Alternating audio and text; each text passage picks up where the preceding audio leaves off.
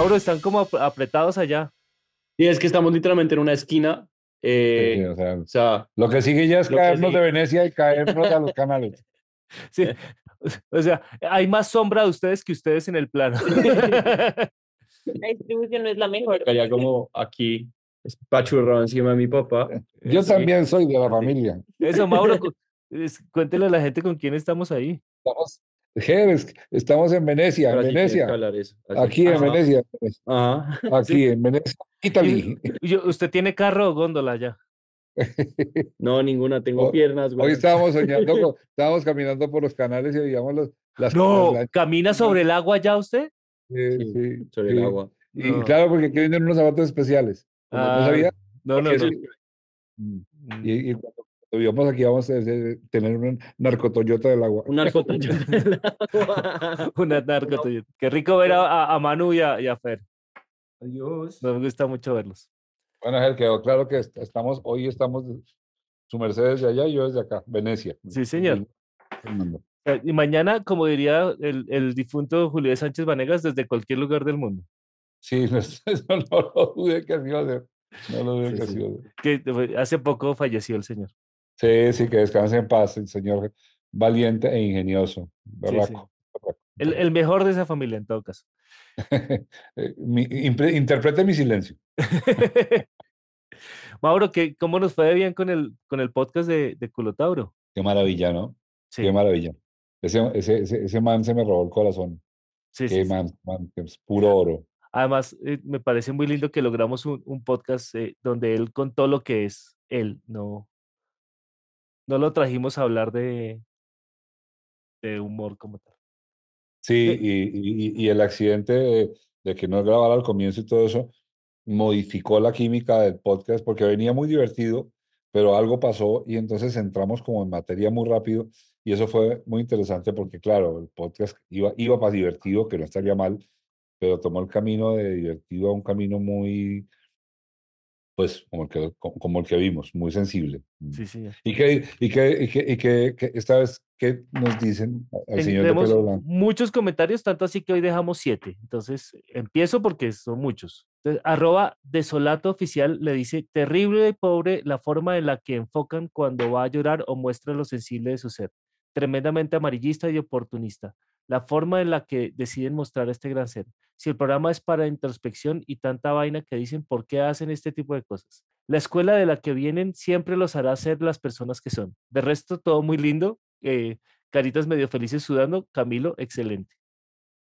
Mm. O sea, nos pega, pero no nos pega, más o menos. Eh, bueno, como, como siempre, de verdad, agradecer que escriban, de verdad, mucho, mucho.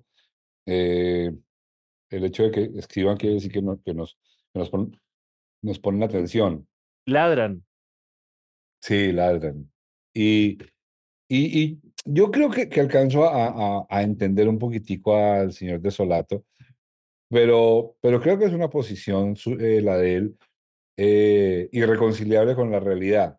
Si nosotros no cerramos el plano para ver la fuerza del sentimiento con el que Camilo está hablando, no estamos haciendo nada. Nosotros estamos narrando, nosotros narramos desde el audiovisual, narramos con imágenes, narramos con los planos y distinto sería, para aclarar, porque es un tema apasionante, si yo me hubiera, me hubiera dedicado a decirle, sí, y muéstreme la rodilla, y cómo fue, y cómo es que tiene la cadera, y el dolor cómo fue, y cuenta, nada de eso pasó.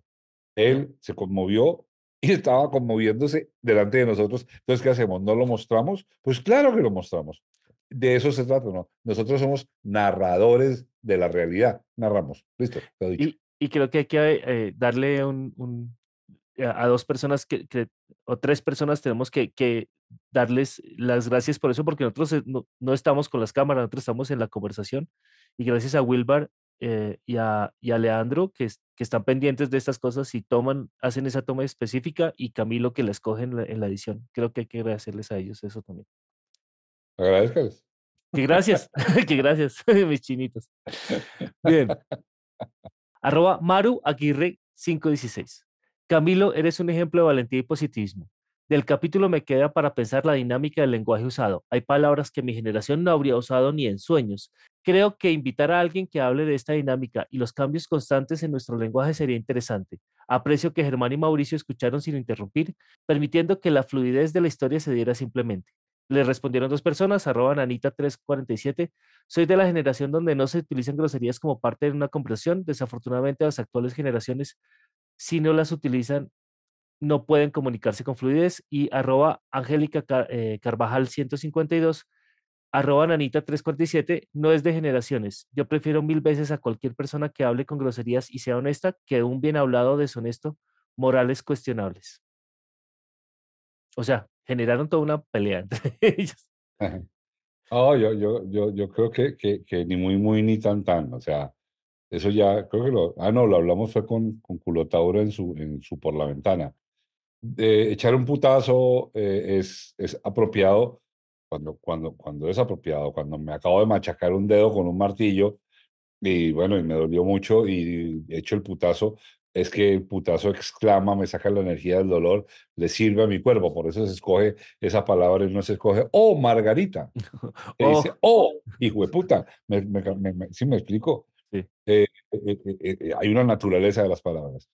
El asunto no tiene nada que ver con, con moral. El asunto es que cuando por falta de, de, léxico nos dedicamos a usar las groserías, realmente ahí estamos contaminando la comunicación y estamos cada vez minimizando más nuestros recursos lingüísticos. Y ese es el problema, porque si para describir, cada cosa lo que decimos es, en lugar de decir es esa nevera, decimos, no, la mierda esa que enfría, no, la mierda esa que cocina, no, la, la mierda esa que frita, porque no queremos, entonces resulta que ahí sí realmente estamos comprimiendo el idioma a formas en las que comunicarse va a ser muy, muy difícil o imposible. Ese es el punto. No es el punto de buenos ni malos modales. El siguiente es de Memo Guti 8463. Señores, siempre los escucho por Spotify. Después me repito los capítulos por acá, o sea, por YouTube. Este en especial demuestra todo lo que pueden hacer ustedes. Con Camilo como invitado no mostraron al comediante, mostraron al ser humano, a alguien berraco, con empuje y con una sencillez increíble. Este man la está rompiendo y se merece todo lo que le está pasando. En cuanto a ustedes, no me los pierdo. Saludos. Hombre, hermano, gracias, ¿no? Muchas gracias. Memo Guti, Memo Guti se llama. Y además, chévere que hace el replay en, Spotify. Sí, nos sirven las vistas en todas las plataformas que estamos. Sí, qué bueno, qué bueno. Qué, qué chévere saber que, que nos oyen, nos ven por, hasta por el tubo del agua estaría bueno. Por ahí también salimos. Todavía no, pero estoy buscando la forma de, que salgamos por ahí. Eh, pero sí estamos en, en, Spotify, en Apple Podcast, en Deezer, eh, por supuesto en YouTube. Y, y, aunque comentamos siempre los comentarios de YouTube, porque son los que son más, hay más cantidad de, de seguidores y de comentarios, pues le ponemos atención a lo que dicen en los otros también. Y vamos a a llegar a 60 mil suscriptores este fin de semana. Lo en YouTube, sí, estamos muy cerca, estamos muy felices por eso, muy felices, muy felices. Arroba Radaman82 dice, generalmente no me gustan los podcasts, pero los de este canal me gustan mucho, tanto por los invitados como por Mauricio Navas y Germán León. Uy, le caigo bien a alguien, eso me parece. Bien, muchas gracias, señor, muchas gracias. Ah, eh, debemos decir que rara vez sacamos los podcasts que hablan bien de nosotros, pero este resultó tan bonito que lo sacamos. Sí, y se lo agradecemos totalmente. Además, le caemos bien los dos, porque a veces le cae bien el señor Canoso y no, y no el, el, el otro man. Arroba Tatiana Soto Valencia 3729. Estimado señor Canoso y su fiel escudero. Me sobrecoge el genuino asombro con que miran a Camilo, a este y a Sánchez. Me resulta una inmensa muestra de respeto. Me reconozco en ese asombro porque soy profe de una universidad pública donde me encuentro con testimonios como estos. Gente que es y apuesta por ser en un país donde hay que guerrearla todos los días. Gracias. Tatiana, chévere, que, que hayas conectado con la admiración que generan Camilo, el otro Camilo. Bueno, eh, en, general, en, Colombia hay cientos, millones de personas que yo creo que son admirables. Desafortunadamente, eh, la atmósfera del país es tan tóxica que a esas personas les cuesta mucho trabajo, a pesar de todo, repuntar para una vida digna, pero sí, el Camilo eh, Díaz, por ejemplo, y Camilo Sánchez son un ejemplo, sin duda, de la gran calidad humana que hay en ese país a merced de tan pésimos gobernantes. Sí. Busquemos a alguien que no se llame Camilo, solo porque para mostrar que en Colombia les ponen otro nombre a las personas. Arroba where I sail. Me he visto el 80% de los podcasts de este canal y sin duda alguna, este ha sido uno de los más enriquecedores para todo el público.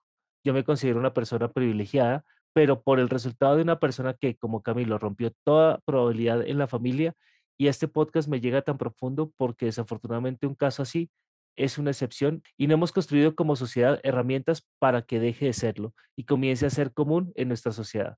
Es una invitación también a ver cómo armamos este país de nuevas generaciones que creemos que hay otras formas de país que requieren mucho empeño.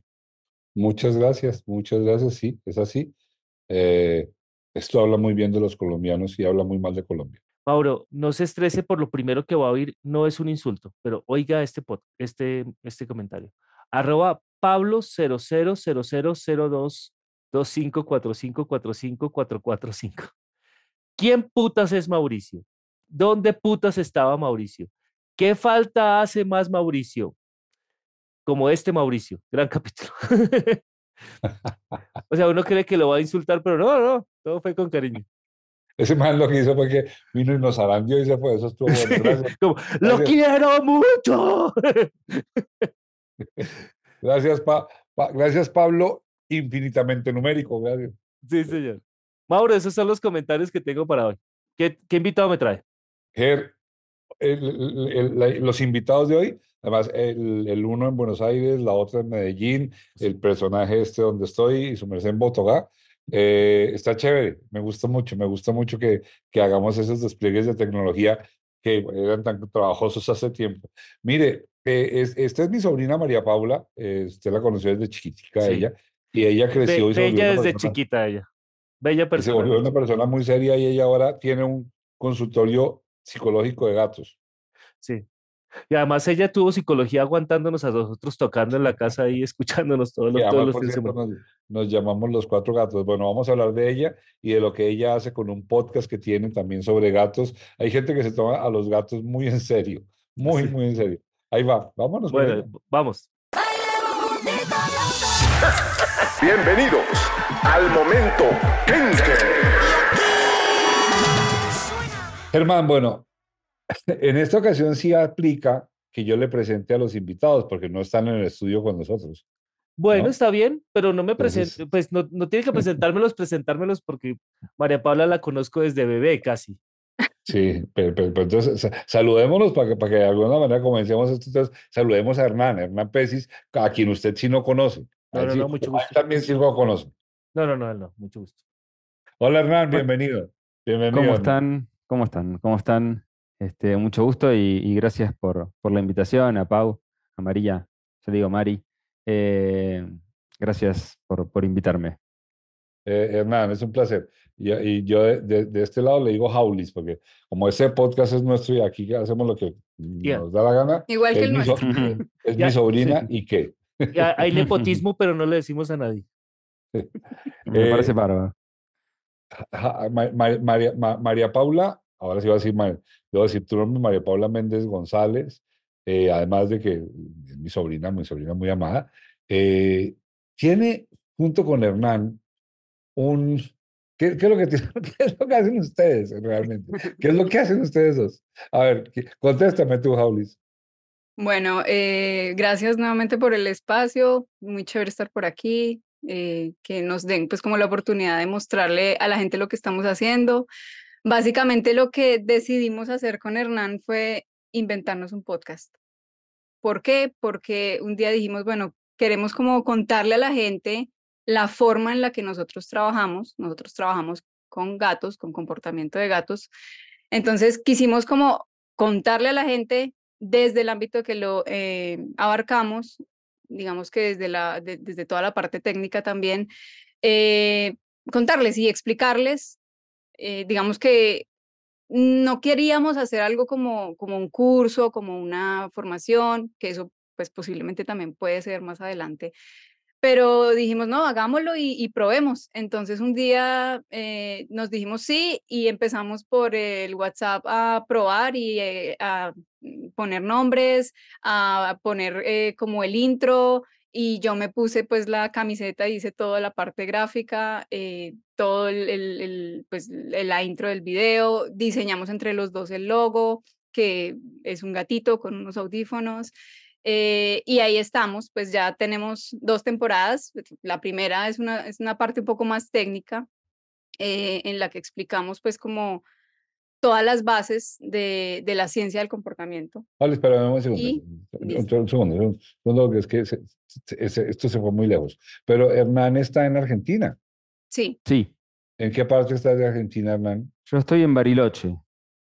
O sea, tú es estás la en Patagonia. Bariloche, María Paula está en Medellín, o sea, está muy lejos. Y Hernán, ¿cómo diablos terminas tú poniendo un podcast con una persona que está en Medellín acerca de gatos Cuenta, contigo en Hernán. Bariloche? No, no, no entiendo nada. No, no, no, Ustedes- contá vos, contá vos cómo, cómo fue. Bueno, no, yo em, un día estaba pues en, en Instagram, en las redes, y me salió la cuenta de Hernán. Y yo uf, entré y empecé a, a, a stalkearlo y a mirar qué era lo que hacía.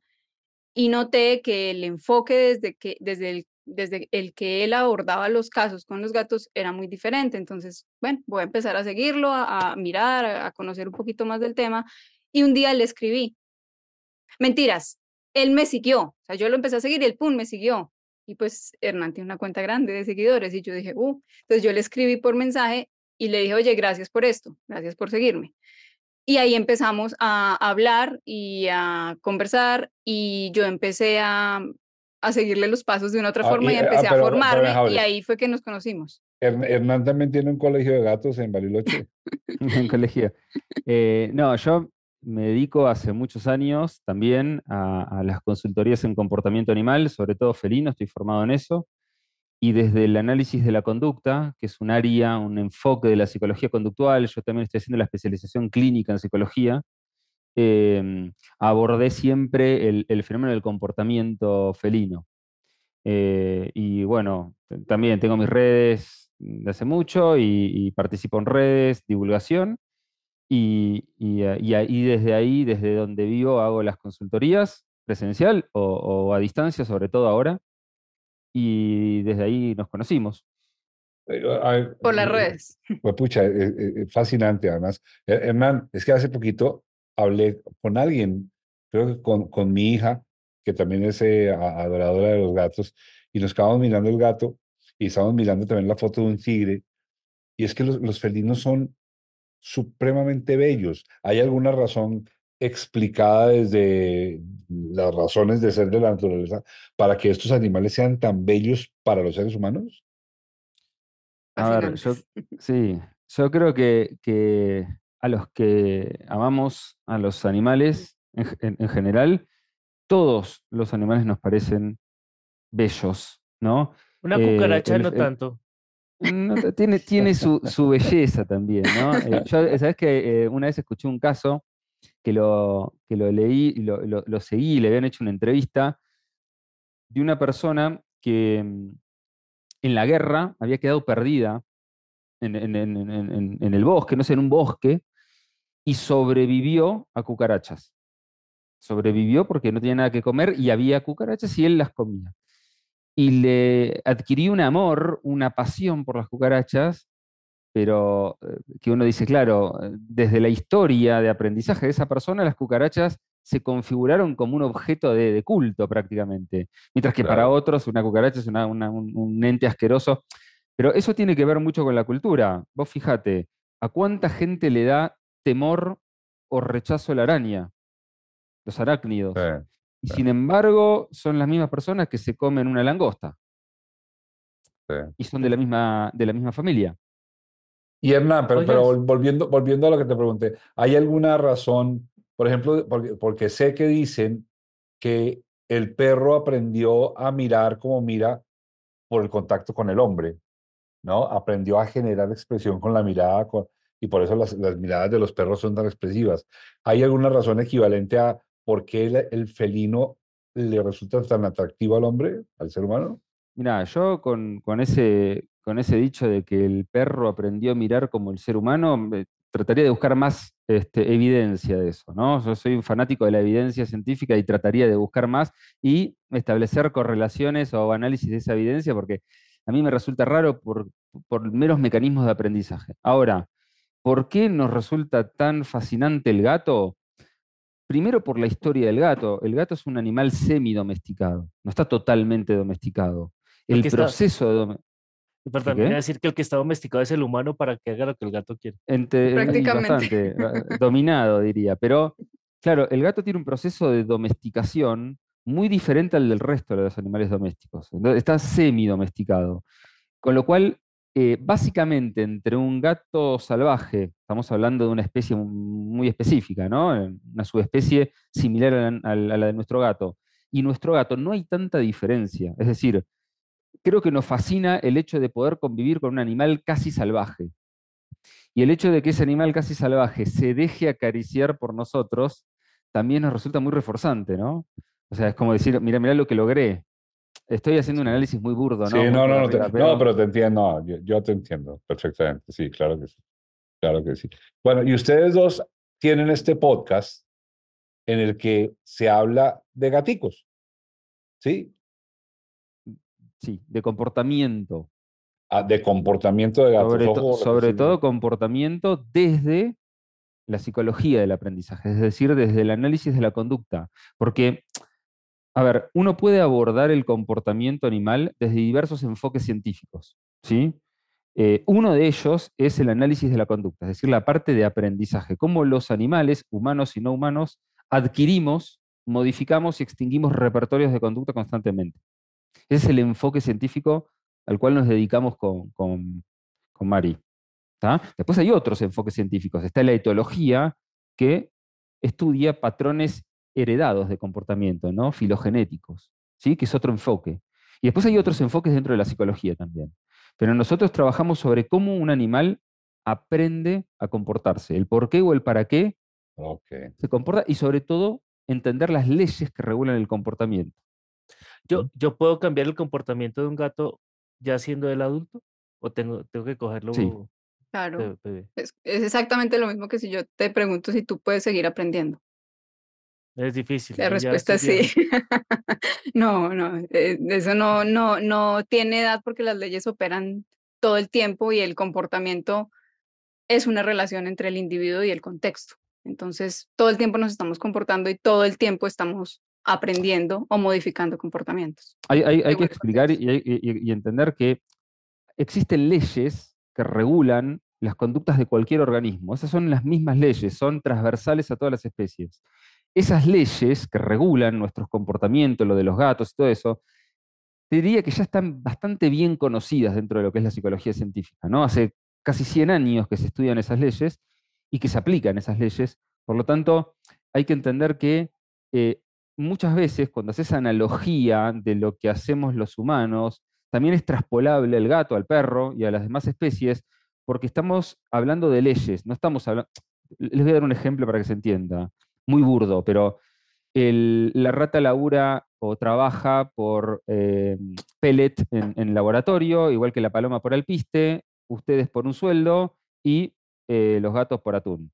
Se yo creo que e- en esta, en esta generalización arriesgada, estamos hablando de qué función adquiere un estímulo consecuente a una conducta para reforzarla, fortalecerla. No atendemos tanto a la forma, qué es lo que refuerza a quién, sino cuál es la función de eso que llamamos reforzador.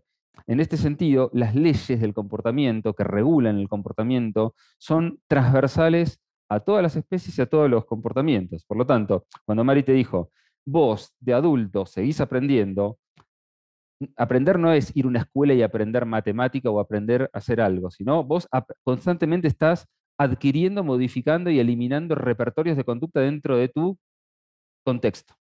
Con lo cual, eso lo haces hasta que te morís. Eso lo hace una rata, una paloma, un perro, un gato, un caballo, etcétera, etcétera. Es decir, no importa, la edad es una variable que puede o no afectar el comportamiento, pero el comportamiento se va a dar sí o sí, siempre se va a dar el comportamiento. Incluso eliminar repertorios de conducta de tu historia de aprendizaje, porque ya no te sirven, también es aprender. No sé si se, si se Claro, entiende. sí, per- aprendizaje per- per- básico. per- Perfectamente. ok. Bueno, esto, esto, esto me, me ¿Qué- parece que podríamos durar, durar Temporada 1. horas. Y bueno, entonces e- este, este que se llama, por cierto, el nombre me encanta, me parece muy ingenioso y, y la imagen es preciosa, de Podcat Training, o sea, Podcast Training. pe- todo A- pegado. Ahora lo vamos a poner en la caja de comentarios para que la gente pueda ir. Sí. Entonces, las, Ma- personas María que Paula, de, de la forma más sutil, lo puso ahí atrás de su pared para que lo vean. Nada, nadie se había dado cuenta. es, es lo que Y- se llama el mensaje subliminal. Subliminal, ¿no? sí. Falta que Sí. titile como para. Yo le, yo le voy a poner circulito para que lo vean. Y, como, y, como, y, como, y como nosotros los podcasteros, es lo que yo creo, estoy pensando, yo, yo creo que los podcasteros no somos envidiosos porque es que realmente pues na- nadie le puede ganar a nadie, ni, ni, ni, ni, ni ustedes nos van a quitar, ni nosotros. Entonces a mí me parece que es, es, es un acto eh, importante de, de, de, de networking, eh, eh, contarnos entre los podcasteros quién está haciendo qué. Entonces esto par- parte de esta conversación es contar que, que a los amantes de los gatos que conozco, amantes profesionales de gatos, o sea, profesionales, gente graduada en amar gatos conozco. Yo pensaba que yo los quería, pero después de ver lo que hace mi hija, no, no, no, no, yo, yo los maltrato. Mi hija es y lo mismo que María Paula. Eh, entonces, eh, para los amantes y que quieran amar a su gato bien, y seguramente las conversaciones, porque yo estuve escuchando algunas, derivan no solamente a gatos, son conversaciones muy profundas que derivan al, análisis de la conducta de, cualquier ser vivo. Se llama The Podcast Training. Y está, está, están en la segunda temporada ya, Jaulis.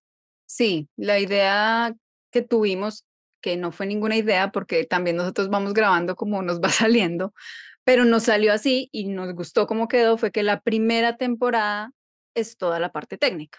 Es un poco para que se entienda un poco también lo que estaba diciendo Hernán. Entonces, hablamos de qué es conducta, de qué es comportamiento, que, eh, cuáles son, eh, digamos que esas, esos, esas bases de aprendizaje, eh, hablamos de específicamente el condicionamiento clásico, el condicionamiento operante y tocamos pues como ciertas bases técnicas, siempre dando ejemplos mm, con gatos específicamente.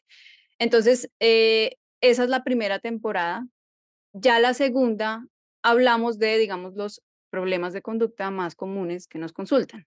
Conflicto pues entre gatos, introducción de gatos, cuando los gatos se orinan o se defecan por fuera de la bandeja, porque mucha gente es- no sabe pues que esto se puede consultar. Esto eh, está siendo muy nuevo ahora, o sea, tra- el trabajar con los Ja- gatos. ja- Jaulis, eh, eh, y y eso me, me conecta con la otra pregunta que te iba a hacer. Adicionalmente al podcast, tú, tú, eres, tú tienes esas consultorías, digo, sí, tienes esas consultorías, tú tienes ese servicio, ¿no es cierto? Que está en tu página, que es la que vamos a publicar, que se llama como eh, María María Palitos. Palitos. María Sí. Palitos. Mauro, y, yo, yo- aquí, yo tengo aquí un cliente de ella, miren. Leopis. ah, ¿verdad? Se llama Ah, Leopis. mire. Ah, mire. Ah, bueno, eso, entonces, porque ese es el gatico de, de, de, De Carolina, la hermana de de Germán, Juan. ¿no es cierto? de Carolina. Sí, sí, sí. Ah, mira, entonces es que me parece interesante porque pues para mí es novedoso, o sea, uno, uno, el gato está haciendo cosas que están inconvenientes y entonces Exacto. uno te busca a ti y te dice y tú ayudas a que generar eh, eh, acciones o lo que sea para que el animalito se reentrene y deje de hacer lo inconveniente. Tú haces eso, ¿no es cierto? En esa red que, ok, wow. Exacto, sí, digamos que yo eh, comencé ofreciendo el servicio de niñera a domicilio, o de cat sitter a domicilio, que eso todavía lo hago, pero no es mi, mi, mi, mi core hoy, son las consultas.